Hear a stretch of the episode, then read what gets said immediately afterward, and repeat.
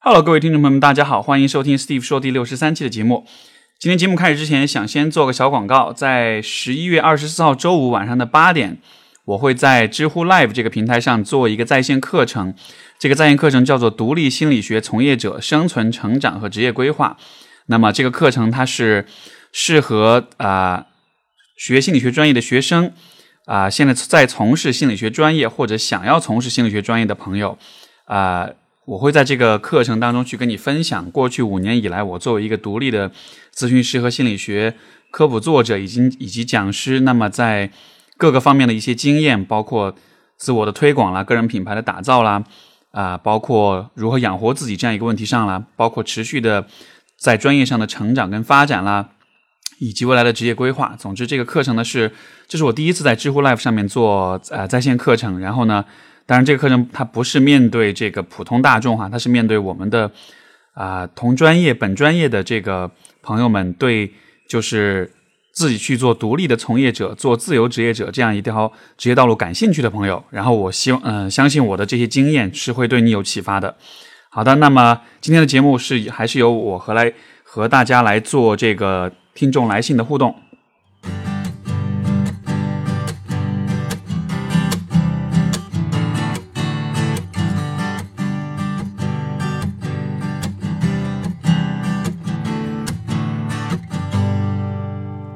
今天的第一封来信来自七姑娘，她说：“啊，跟男朋友认识一年，在一起半年，现在分手了，也没有什么大的矛盾和原则性的问题，就是通过这么长一段时间的相恋，彼此都觉得不适合对方，以后要是真的在一起生活会不呃生活不会幸福，所以就分手了。然后呢，这其中有我情绪管控不稳定、自我不成熟的问题，也有很多关于他的问题，比如他不喜欢沟通，不喜欢表达，不喜欢成长，也不上进。”还有就是跟他谈了七年的初初恋女友，还是微信好友、手机联系人，他不会主动联系，但是人家联系他，他也不会拒绝，不会表明一下立场，啊，并且告诉我他们根本没有什么，已经是没有什么别的，已经是亲情了。然后我呢，却跟吃了苍蝇似的难受恶心，但还是朋友，哦，但和前这个前男友哈还是朋友，还会联系见面。说白了，我愿意跟前任做朋友，是因为心里还爱他，但是理智上又觉得跟他不合适，有些东西他不会改变，而有我又会介意，而我也感到他还爱我。现在我处在想跟他复合，感觉没意义，和彻底跟他断联又舍不得的纠结当中，特别痛苦。学会了抽烟、走路流泪、吃饭流泪、睡觉流泪，失眠的快要神经衰弱了。请问老师可以怎样处理这样一个问题？其实分手这个问题啊，最近一段时间不知道为什么在各个。不管是知乎上面还是我的咨询案例当中，都最近一段时间经常出现哈。呃，我觉得大约可以这样来看待分手这个问题，就是我觉得分手的之之后的这种情感和这种心理的反应，我我大概可以把它分成两个不同的层面。第一个层面是我们面对分手这样一个事实会有的这种自然的情绪反应，像比如说这个，昨天我还有一个啊。有个来访者，他跟我聊到一个问题，就是分手了一个多月、两个月，然后呢，现在忍不住还是要和前任去联系。其实和这个呃七姑娘的这个状况很像哈，就是理性上知道两个人不适合在一起了，然后也没有未来，也也也呃不能再继续维持这个关系，但是呢，就是分手之后还是忍不住会去找他，然后这样的一种感觉就会让他很困扰，就会让他怀疑说，是不是我其实不应该分手，是不是我其实还是应该。回去跟他复合，但是我的看法就是说，这样的感觉其实很正常，因为换了每一个人啊，在分手之后，可能都会有这样的一种想要复合、想要重新找回啊之前恋情的那种感觉。就包括我，如果联系到我自己的经验，我在分手之后，其实同样也会有这样的感觉啊。因为你想，毕竟在生活中曾经和这个人建立起了一个特别特别深刻的一个关系。这个关系的深刻程度是超越了其他所有的关系的。当你就是看到你生活中其他的友谊、其他的亲情或者其他的关系的时候，你都会觉得所有这些关系都比不上这一段，因为它相对来说就是最深刻，就是最无可替代的，对吧？所以说，当你失去了这样的一段关系的时候，我会觉得这种想要复合的感觉其实很正常，它会一它会存在一段时间，但是这种感觉的存在。和现实当中你是否应该复合，也许没有必然的关系。我觉得更适合的看待这种感觉的方式是说，你会有这样的感觉，是因为之前的恋情很很重要，对你来说很有很有很有很有意义，很有价值。与此同时呢，分手给你带来了伤痛，带来了心理上面的这种伤痕，而这种想要复合的感觉，它更像是你的内心想要试图在疗伤，试图在让自己感觉好受一些。所以说。这种反复出现的感觉，我觉得这会是我们分手之后都会体验的一种感觉。然后我就去接纳这种感觉，去允许你自己感到想要复合就好了。但是我觉得我们可以把这个感觉和现实之间做一个区分。你内心可以有这种感觉，你可以一直去想，包括你可以各种去想象你跟他复合什么的都没有关系。但就一定一定不要真的去试图去和他复合。然后这其实是分手之后，我觉得啊情感上的第一个层面，这个层面也是每一个人都会经历的。然后不过这里面我觉得还有第二个层面哈，就是放在七姑娘的这个故事里面，这第二个层面是什么呢？就是说，其实亲密关系对我们来讲，一方面它是一个关于两个人关系的事情，但另一方面它也是关一个关乎到我们自己的自尊、跟自信、跟自我价值的问题。你看，在七姑娘这个故事里面，分手有一个很介意的事情，其实就是前任和啊他的前任和他的初恋女友之间的这样的一个关系。然后七姑娘说：“我自己像是吃了个苍蝇一样的这种难受跟恶心，对吧？”所以我可以看到，就是在这段关系里，可能你的前男友和他的初恋女友之间的这个关系，可能是有点影响到你了，应该是说是很非常影响到你了，他可能会让你。的自尊让你的自信感到非常的受伤，因为他如果保持这样一个关系，不表明立场，不拒绝，可能在你看来这是对你的一种不尊重，这也是对你的一种伤害，因为他好像无形之中是在，呃，也许是在你感到你这样的一个关系是在否定你的价值，是在让你感到好像你并没有那么的有魅力、有吸引力，你的钱呢有没有那么的在乎你？可能是因为你自己的。这个呃魅力不足或者怎样的，总之就是说这个关系啊，我能看到的是，其实你在这个关系里，你自己的自我的某一个部分是受到影响、受到伤害的，而这个部分在分手了之后，它其实你的受伤的那个部分，它其实依然没有得到一种处理跟修复，所以说在分手之后，这一个部分的反应和感受会和。前面我讲到的那个分手之后的自然的情绪反应会混合在一起，然后这种混合会让分手之后的痛苦显得特别特别的难以承受。所以说，我觉得现在你的状况就是，一方面你在经历体验一些分手之后自然会有的这种分离的痛苦跟难过的感觉；另一方面，你在之前的这个关系里，你的自信和自尊，或者是你的自我的某一个部分受到了伤害。这个受伤的部分和分手之后的情绪反应混合在一起了，所以就像是本来分手之后你会有五分的难受，但现在你在承受十分的难受，而这十分的难受可能是超越了，是超过了你的情绪承受的范围的，所以这样的情况下，可能就会有这种一直流泪、神经衰弱、然后失眠、特别痛苦的这种感觉，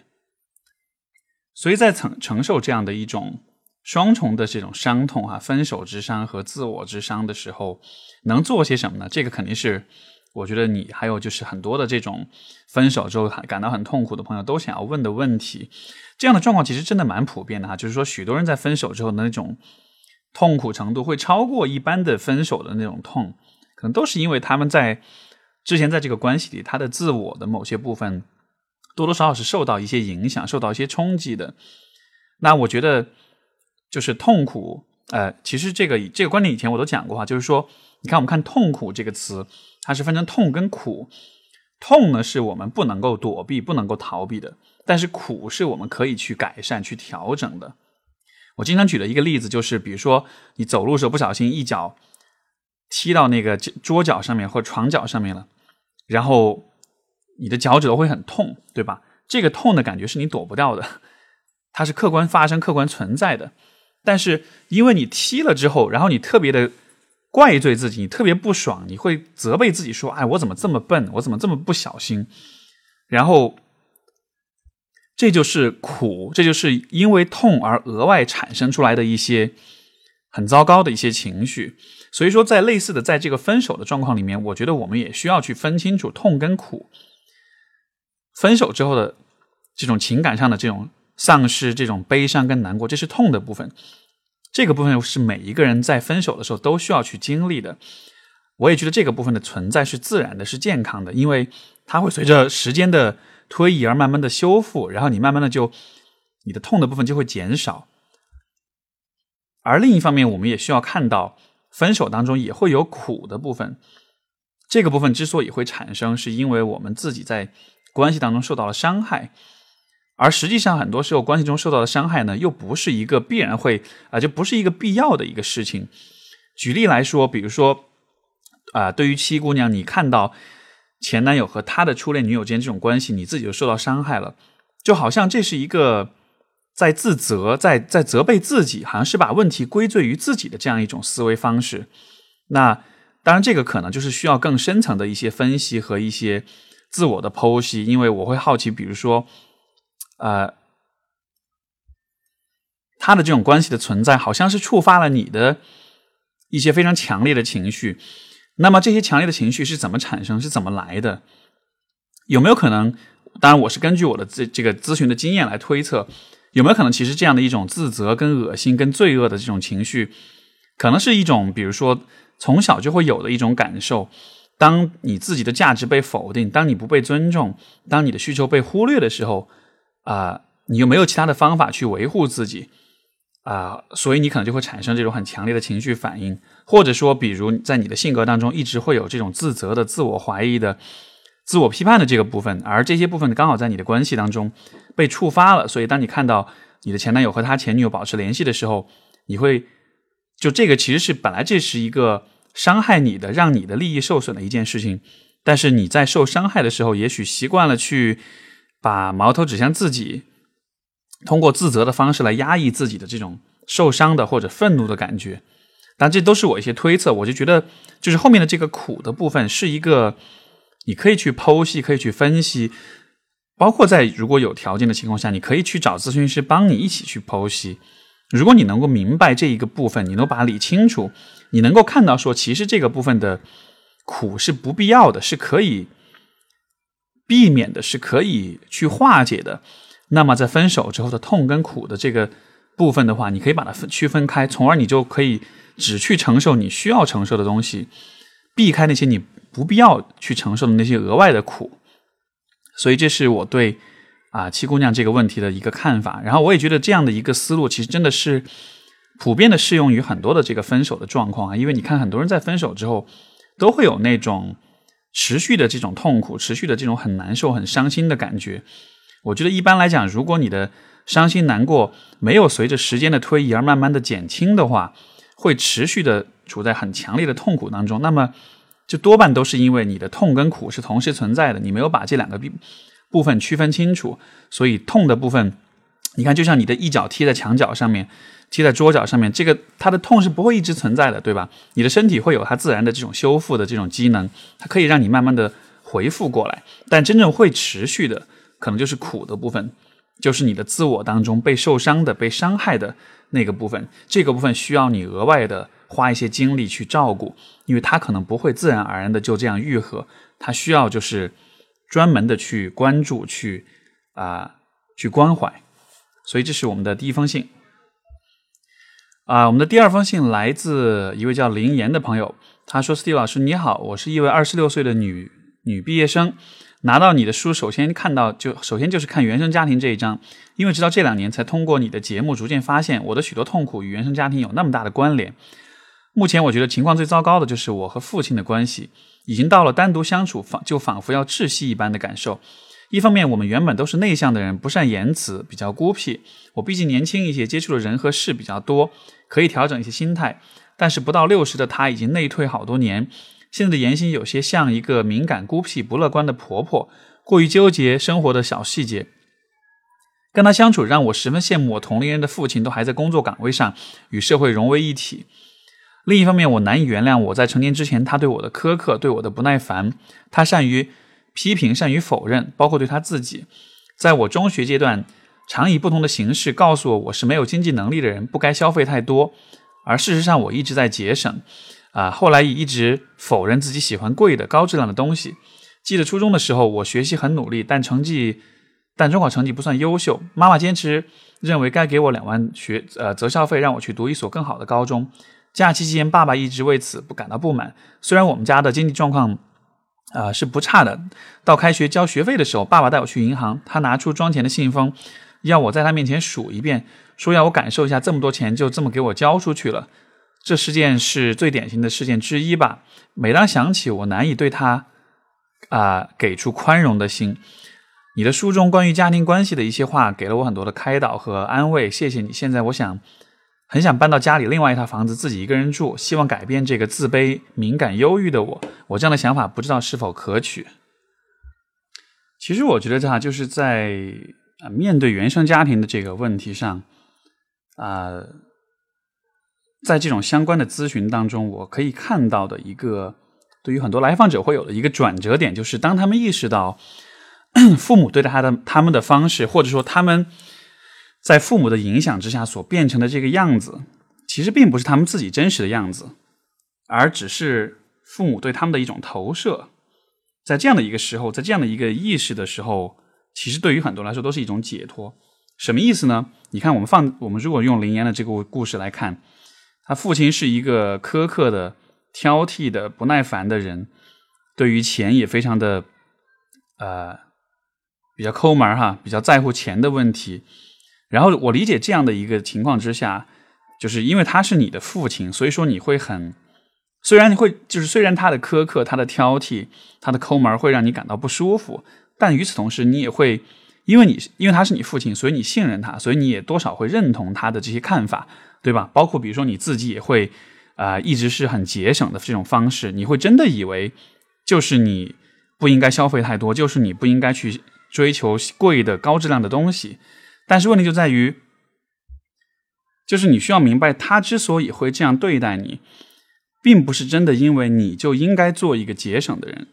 你就应该做一个不去追求贵的高质量东西的这样一个人。他之所以会这样，只是因为这是他自己的问题。他自己可能在内心有许多的不安全感，有许多的这种啊对自己的挑剔，而他对自己的挑剔可能又来自于他的孤僻，他的这种对自己生活跟工作的这种失意。我的理解，人在什么情况下会变得挑剔呢？就是因为挑剔和这种否认，实际上是一种在情感上疏远的一种方式。就是说，当我挑剔一个人的时候。我在情感上就可以不跟他感到亲近，对吧？我觉得人们之所以变得挑剔，往往都是因为他们可能不敢去披露、去暴露自己内心的脆弱面。因为你，你想，就是我要跟你变得很亲近的话，你就会看到我内心的脆弱面，对吧？但是如果我害怕让你看到这个面，如果我不愿意让你看到的话，我就要跟你保持距离。怎么样保持距离呢？那么挑剔跟批判就是一种最有效的方式。我挑剔你，我批判你了，你就会没有办法跟我那么亲近，在情感上，这样子的话，就会让我感到安全，因为我的脆弱面就不会被你看到。所以我的猜测是，可能对于你父亲来说，他自己内心是有这样的脆弱面的。而且你看，你本来你也讲到，他现在变得像一个孤僻、敏感的一个不乐观的婆婆，对吧？所以我想他的内心是有这样的一个，就是感性的这个脆弱的、柔弱的这样一面的。这样一个面，在他现在这个位置上内退很多年，和社会脱节，性格变得孤僻，可能他的内心是很痛苦。他他内心有这样的一个，呃呃一一一个很受伤、很很状况很糟糕的部分，但是可能他自己不敢去面对这个部分，他更不敢把这个部分展现给你，展现给家人来看，对吧？所以他怎么办呢？因为你们又在一起相处，因为你们的关系又很亲近，但是他又很害怕让你们看到他这一面。所以说，他的挑剔跟苛刻，我觉得更像是一种伪装，在你们面前装作他是很强的，他是一切都很好的，对吧？所以说，这种挑剔跟苛刻，我会用这样一种方式去解读。当他有这样的一种挑剔和苛刻的时候，他就会显得自己好像是 很懂的，是很厉害的，是很有权力，是很有力量，是很强的。但是你要知道，这一切其实都是伪装，因为实际上他的现实就是。不到六十岁内退，然后性格孤僻敏感这样子的，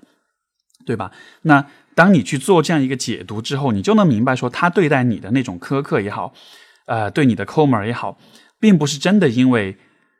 这是对的，并不是真的因为这是你应该变成的样子，因为实际上没有人有资格告诉你你应该变成什么样子。如果比如说，如果你喜欢贵的东西，喜欢高尚的东西，我觉得没有问题啊，努力赚钱，然后去追求啊，就是。如果这些东西能让你感到开心的话，那你就去追求就好了。如果你想要大手大脚的花钱，没问题啊，你只要自己有这个能力去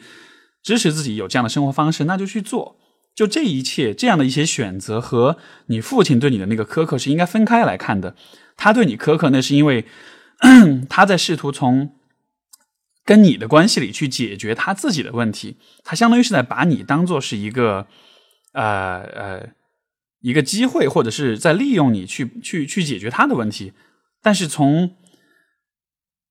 从亲子 从亲子关系的角度来说，这是不利于你的，因为本来父母对于孩子应该有的职职责跟责任是支持他支持孩子变成他们想要变成的人，但现在你父亲在做的是，他没有支持你变成你想要变成的人，他是在。引导着你，或者是逼迫着你变成那个能让他感到安全、感到安心的人。所以，我觉得你需要意识到这样的一个点：你需要把他的那种对你的态度和你自己的想法、你自己的主观的意愿区分开来对待。那这样子的话，啊，我想可能你在自己在做选择的时候会有更清晰一些的这种思路。那你也提到说，你想要搬出去自己一个人住，改变啊自己的性格啊什么的。这是一个方面，我觉得这是这会是能够跟你们的关系创造一些距离，从而你能摆脱他对你的影响。那么另一方面，我觉得更重要的还是在于你需要自己在心理上去做好这个区分，去明白说他对待你啊的这种态度和你这个人的自我是没有必然的关系的，把这两点分开来看。好的，我们今天第三封信来自 icy，他说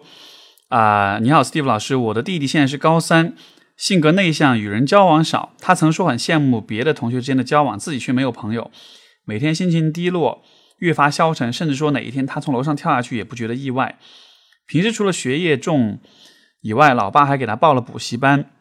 然后在老爸的威严之下，即使弟弟觉得这些都没办法提高他的成绩，也不得不去，失去了自己的主动权，对身处的环境无能为力。他的世界里没有同学，没有朋友，大家都不愿意和他交往，除了表弟们。课外时间多是玩手机、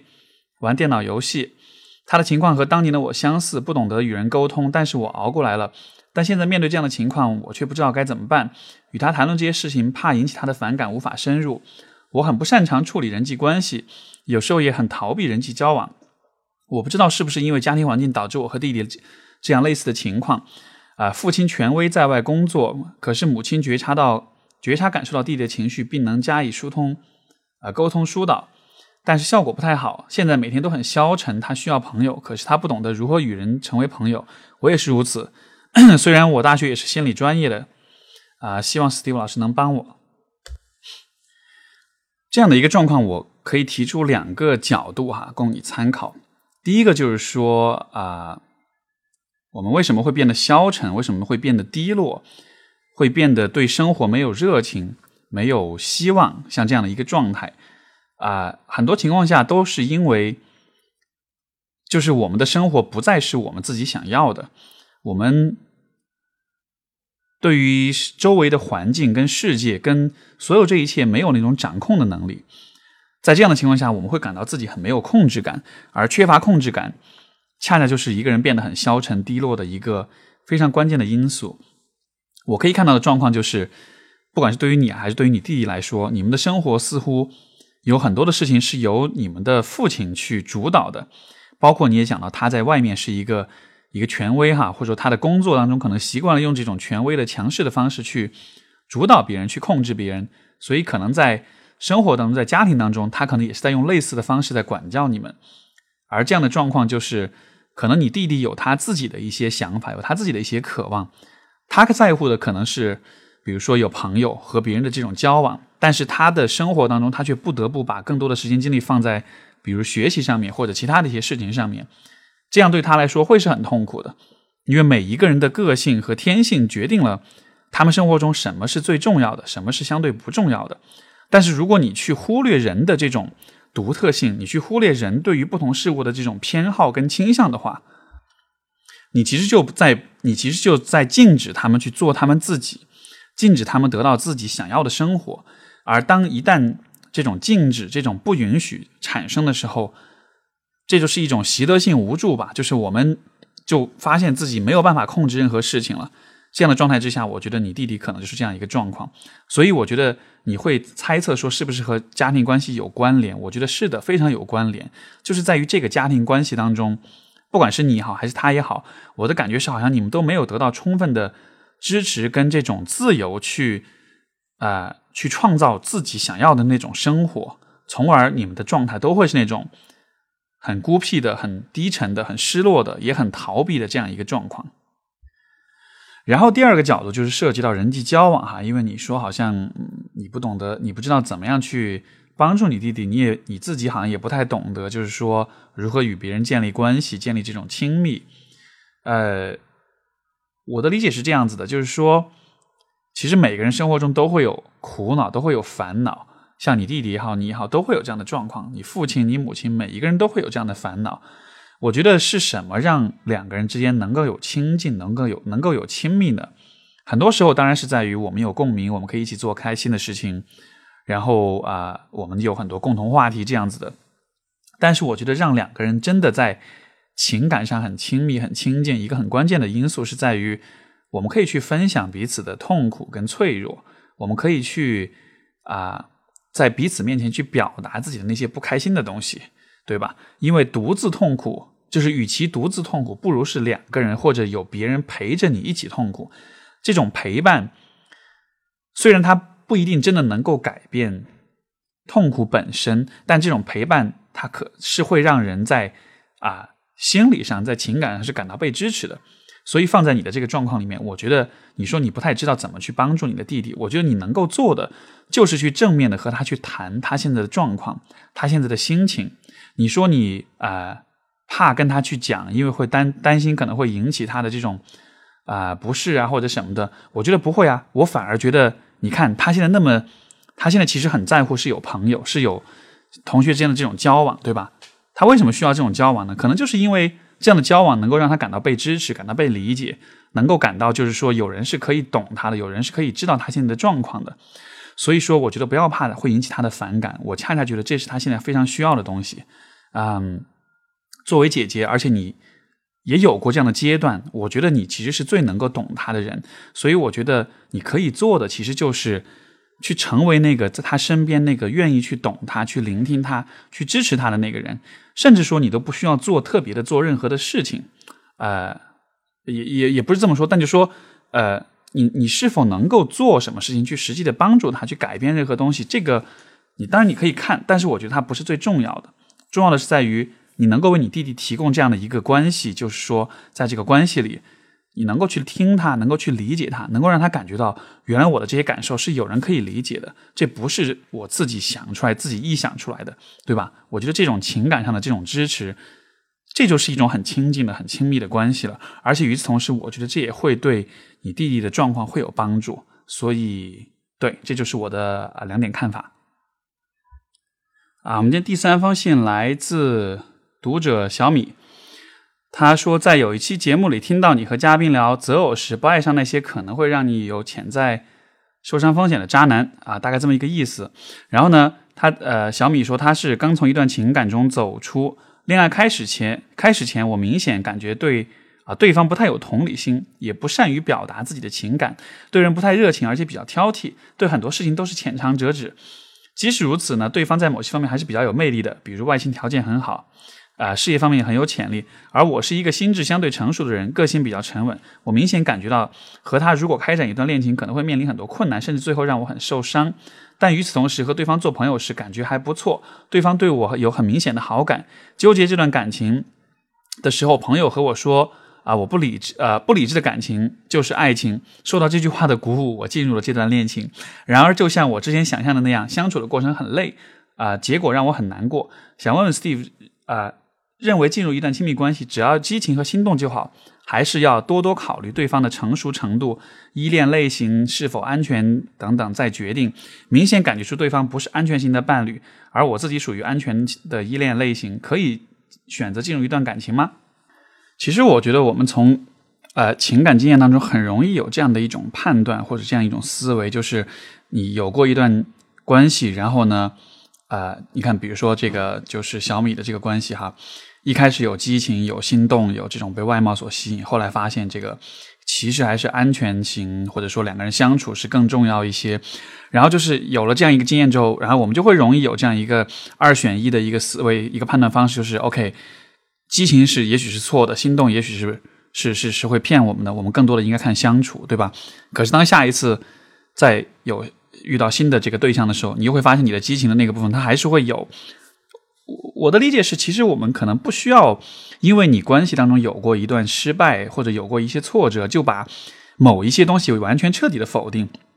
对吧？比如说你的这段关系里，可能是你的那种激情和心动驱使着你走进这段关系，但是 后来这个关系失败，你不能把它归结于是因为被这个激情跟心动所驱使。我觉得这样的归因是不完善的，因为，呃，最终两个人关系成不成，其实是有很多的因素在影响，是有很多方面的因素决定的。我觉得我们在关系里不需要去刻意的做这样一种选择，我是应该选择喜欢我的还是我喜欢的，我是选择呃激情的心动的还是选择安稳的这种成熟的，就是我觉得没有必要去做这样的这种呃绝对的二选一的非黑即白的这种排除法。对吧？其实你所描述的这种情况，我觉得，就我的猜测是，可能你的年龄或者说你的情感经验相对来说会比较少一些。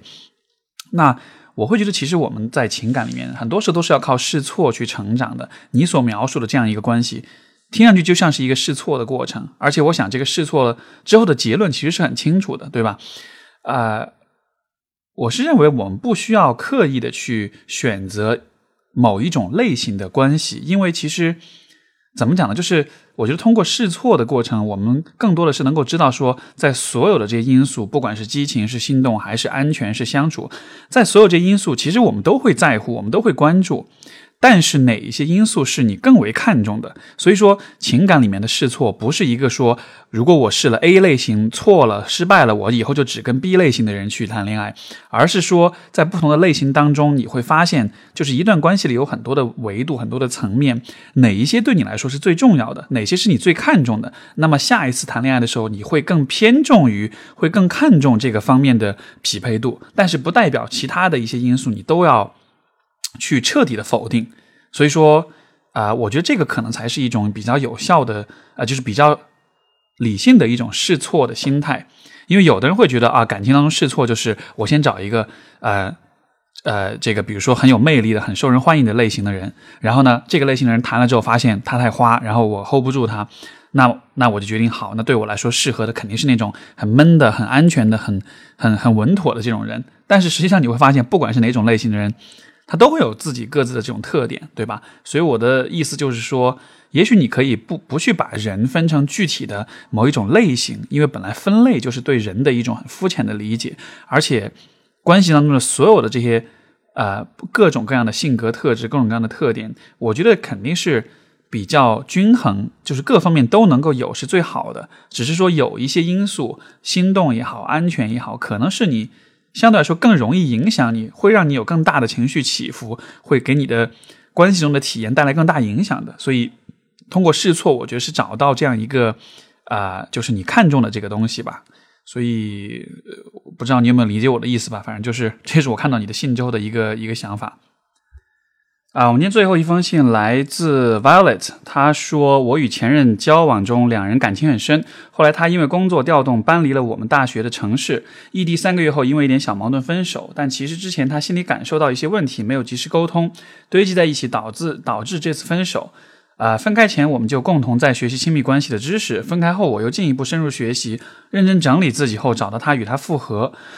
两个人能够认真走下去，很有信对两个人能够认真走下去很有信心。那时他在关系中的沟通也能看到，啊，也能看得到改变。一个月后，他在工作关键期与我他在他在工作关键期与我之间选择了工作，之后创业失败，回来我们的城市继续读书。我对他仍有感情，但是他说他已经不爱了。可我也能感受到他的矛盾和遗憾。着眼未来，我们两个发展道路的不确定不确定性太大啊！看到现在是两个人谈感情的最好的时间。我还想再努力一次与他复合，知道这是 hard 模式。即使复合后两个人关系也面临很多问题要解决，可是我自己依然会选择直面自己的感情。分分合合近半年时间，我最担心的是自己所坚持的是一种执念，是固执的追求完整的心态。不知道老师怎么看？我的感觉是说，其实你看，我们每一个人生活中，啊，都会有各种各样的事情要去追求，对吧？我大约可以把它分成爱情、事业。个人的生活和成长，呃，然后友情，就大约是这么几块儿。然后其实每一个人对这些部分的分配的精力和权重是不一样的。那我看到你们俩的故事的时候，我的很我的一个明显的感觉是，感情对于你来说，在你的人生当中，可能是一个你会分配，比如说六成、七成、八成的精力去追求的一个事情。对于你的前任来说，就对于这个男男朋友来说，呃。可能我我就是我，并不怀疑他对这个感情的这种诚意和投入程度，但只是从他的人生来说，感情对他来说能占到多少的比例？这个问题，其实我觉得你们俩可以去 去探讨一下。就是说，我们假设一个人一生中只有百分之百，就只有一百分的时间跟精力，对吧？那么，呃，事业、爱情、呃，友情和个人的生活这四个部分，你们各自会愿意分配多少的精力进去？然后我的猜想是，可能你在感情的部分会会分配比较多，但是有可能你会发现他的分配感情的部分他会分可能相对，比如说你可能是六十分、七十分，他的话可能是三十分、四十分，而他在工作的这个部分，在事业的这个部分，他的分配可能会更多一些。就这是我的猜测，你们可以去 可以去聊一聊，讨论一下这个问题，然后看看你们的结果是什么样的。那么这样一个。结果，它的意义是在于让你明白说，可能这个里面的问题不单纯只是一个你们两个沟通方法或者你们两个相处方式的问题，因为沟通方法呀、相处啊这些，你可以通过学习可以改变，可以这样子。但是我看到的状况好像是他在做选择的时候，他在规划人生的时候，好像他把感情这个部分放在一个，就是你是把感情放在非常重要的位置的，但是他并没有把感情放在那么重要的位置上，这样的一个。差异，我觉得没有绝对的对错，我甚至不认为这是一个需要去解决的问题，因为这其实就是我们每一个人在生活中看待每一看待不同的事情的这个呃呃重要性或者它的价值是不一样的。所以我觉得，可能你们之间应该去做的事情是去有这样的一个对话，就是感情对于你以及对于他在你们的人生中到底意味着什么。事业对于他在生活中到底意味着什么？我觉得你需要先去了解啊，工作、事业这样一些事情对他的意义之后，你才能够去判断说他能够在感情上愿意和你投入多少。好的，那这就是我们今天这一次的所有内容，感谢各位的收听。然后我们的呃各位听众，如果就是有更多的疑问，想和我交流，想希望听到我在节目中去解析你的问题，也欢迎写信到我们的这个听众信箱，是啊，这个 email 地址是 asksteve at 幺二六点 com，就是 a s k s t e v e at 幺二六点 com，欢迎各位听众来信，然后那先这样，我们就下周节目再见，拜拜。Thank you.